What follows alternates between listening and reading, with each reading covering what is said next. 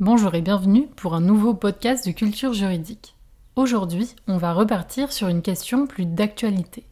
Peut-être as-tu entendu parler de la tribune des 3000 magistrats. Non C'est ton jour de chance. C'est un appel inédit dans l'histoire de la profession. 3000 magistrats et une centaine de greffiers ont signé une tribune publiée dans Le Monde le 23 novembre 2021. Par la suite, 7200 professionnels du droit s'y sont associés le 8 décembre de la même année. Ils dénoncent de façon générale une justice déshumanisée et obligeant à juger vite mais mal ou avec des délais inacceptables. L'origine de cette démarche? Le suicide d'une collègue de 29 ans. Éprouvée par son quotidien professionnel, elle a pris cette décision fatale. Elle n'est pas la seule à aller mal, puisque les magistrats dénombrent une multiplication des arrêts de travail. Selon une enquête du syndicat de la magistrature réalisée en juin 2019, auprès de 700 magistrats, 80 estiment que la charge de travail a un effet sur la qualité de leurs décisions. Un tiers d'entre eux se disent en souffrance. Ils dénoncent l'augmentation de la charge de travail.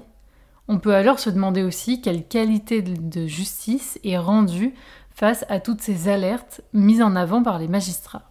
Cette initiative a dépassé le cadre syndical. En effet, vous devez le savoir, les magistrats, comme toutes les autres professions, connaissent des mouvements syndicaux représentés notamment par l'Union syndicale des magistrats, l'USM, le syndicat de la magistrature, SM, plutôt orienté à gauche, l'Association professionnelle des magistrats, APM, orienté plutôt à droite, ou encore l'unité magistrat ancien FO, qui est orientée plutôt à gauche. Cette tribune, elle intervient durant les États généraux de la justice organisés par le président de la République pour renouer le dialogue entre le gouvernement et sa justice.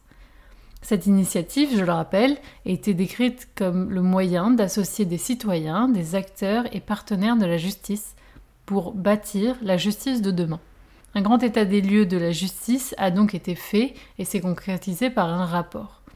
Vous pouvez retrouver en ligne des vidéos de certains états généraux, tels que celui de Périgueux et Bonpas.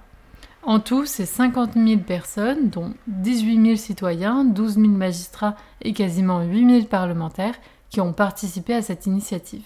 Les détenus ne sont pas en reste, puisque eux-mêmes ont rempli des formulaires pour apporter leur pierre à l'édifice. Le lien de toutes ces références se trouve en barre d'infos pour ceux qui voudraient approfondir leurs connaissances sur ce sujet-là.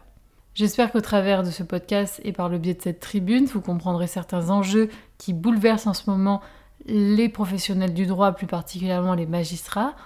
Je vous remercie pour votre écoute et je vous dis à très bientôt pour un nouvel épisode de Culture juridique.